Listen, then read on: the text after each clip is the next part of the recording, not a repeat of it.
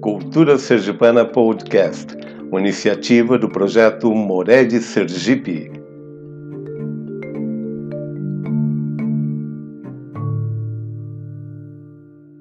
Olá a todos. Meu nome é Reinaldo Alves e este é o terceiro episódio da série Cultura Sergipana Podcast, onde falamos sobre histórias ligadas às rezas fortes. Quem ainda não, não ouviu nenhum dos nossos episódios anteriores, recomendo que os vejam. Apesar de não serem uma sequência, eles estão é, interconectados, inclusive pelas pessoas que sabem ou conhecem as rezas fortes. Eles acabam sendo todos parentes.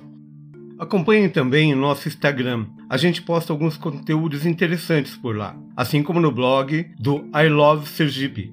Nossos episódios agora estão também disponíveis no YouTube.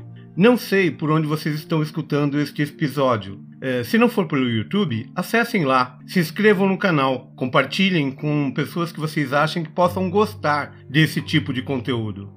Bem, hoje vamos narrar duas histórias, mas o formato deles será um pouco diferente dos anteriores, porque nestes neste episódio, uma das histórias eu vou contar e apresentar para vocês uma das rezas fortes. As duas personagens que fazem parte do episódio de hoje são mãe e filho. A senhora que faz parte da primeira história, onde vai ser narrada, inclusive, a reza forte dela, é minha avó, Maria Vitória de Jesus. Ela é conhecida na família, ou a gente a chama na família, de Madrinha Vitória. O filho dela, José Antônio de Jesus, nós o chamamos de José Capunga, ou melhor, Zé Capunga. A primeira história é sobre a Maria Vitória, ou Madrinha Vitória. Madrinha Vitória era esposa de João Capunga, portanto, cunhada de Zefa de Primo. Eles estão todos relacionados, a família toda conhecia rezas fortes e as praticavam. Ela, certa vez, minha mãe conversando com ela, porque ela sempre via, minha mãe sempre havia, minha mãe Maria Isabel dos Santos, sempre havia segurando algo na mão, às vezes uma semente de algum fruto, de alguma de algum legume, e às vezes a mãe dela segurava dinheiro na mão. E certa vez e fazia uma reza, olhava para cima e fazia uma reza. Minha mãe um dia curiosa perguntou para ela, para minha avó, para a madrinha Vitória, que reza que ela estava fazendo, o que era aquilo. Aí minha avó ensinou a reza para ela. Vou falar a reza e depois eu explico um pouco sobre ela. A reza que minha avó fazia era da seguinte forma: Deus salve lua nova, pendente para o poente. Quando fordes que vierdes, me traga muito desta semente.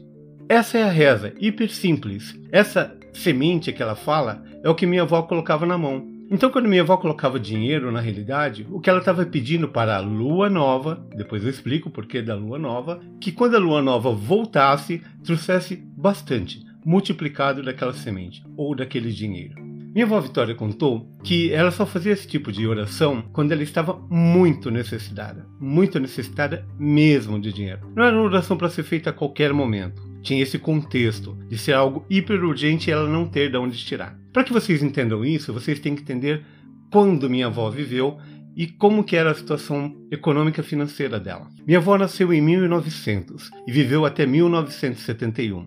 Ela só conseguiu ter um terreno próprio, onde ela podia plantar e fazer sua casa própria, quando ela já tinha em torno de 57 anos.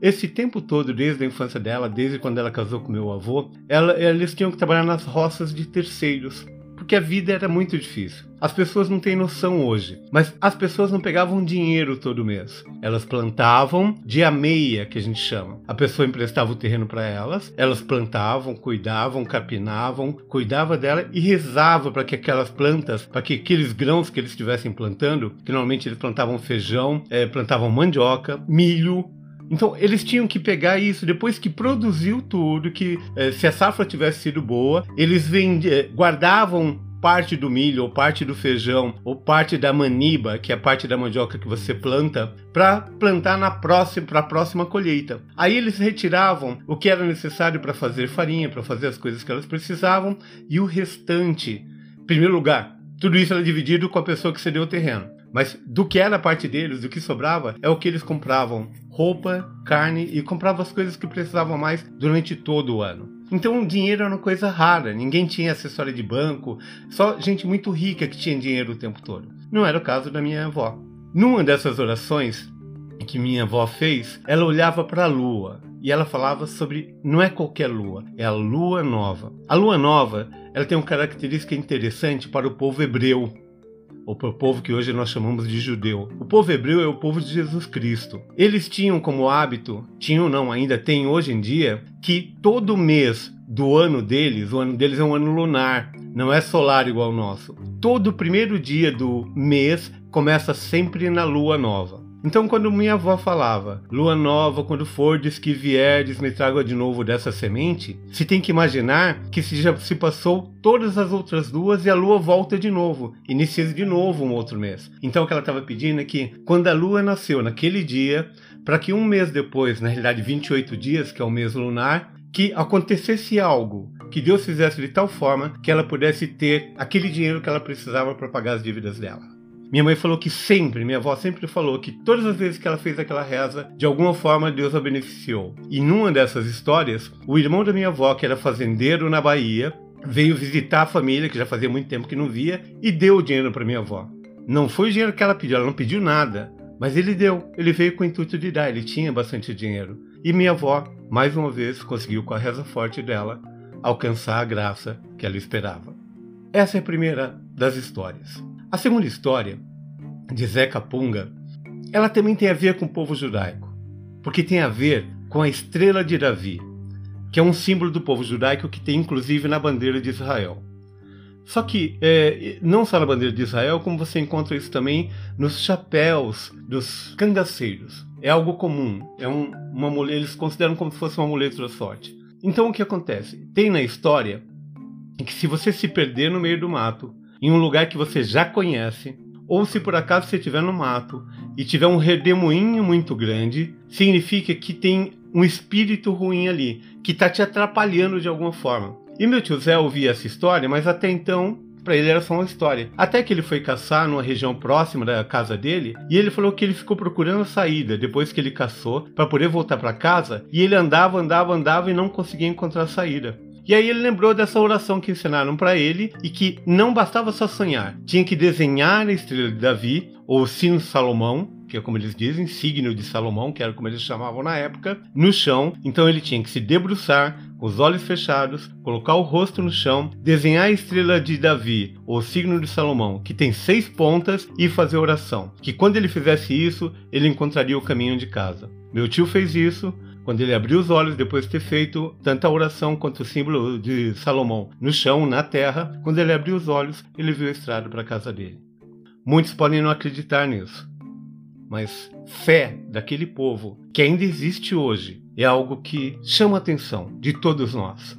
Principalmente quando você lembra que rezas fortes não é algo muito longínquo, bastando a gente lembrar que muitos de nós Provavelmente, eu posso dizer de mim, dos meus filhos, dos meus irmãos, todos nós já fomos em algum momento benzidos por alguma benzedeira. Como minha avó jovem também o era.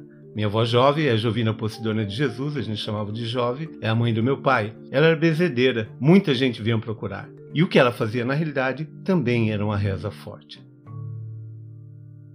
Com essas duas histórias, completamos cinco histórias desses três episódios da Cultura Sergipana Podcast. Essas histórias estão todas as cinco voltadas para a percepção do ser humano, seja pela percepção da visão física, que foi impedida de ver através do envoltamento do seu robusto, ou seja, as pessoas não conseguiram ver, seja pela visão espiritual de tia Zefa de primo, ou mesmo da minha avó, de acreditarem e de, através das rezas delas, verem no caso de tia Zefa de primo, o livramento de seu filho. No caso da minha avó, visualizar que ao retornar a lua nova, traria para ela aquilo que ela precisava. No caso do tio Zé, ele viria, depois da reza, a estrada e o caminho para a casa dele.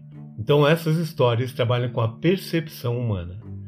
Nossas próximas, nossos próximos episódios contarão também cinco histórias, todas elas sobre rezas fortes é, voltadas a animais, como uma reza forte podia influenciar a vida de um animal e o comportamento dele. Isso simplesmente através de uma reza que foi ensinada de geração em geração para os nossos antepassados e para os meus parentes. Espero que vocês tenham gostado das primeiras cinco histórias. Aqueles que não as ouviram ainda, ou mesmo que já tenham ouvido, voltem, ouçam de novo, questionem, me perguntem o que quiser sobre elas, farei tudo para responder da melhor forma possível. E espero que vocês estejam conosco nos nossos próximos cinco episódios. Vocês gostarão muito de ouvir todas as influências possíveis que nossos antepassados e nossos parentes podem ter sobre animais. Até o próximo episódio.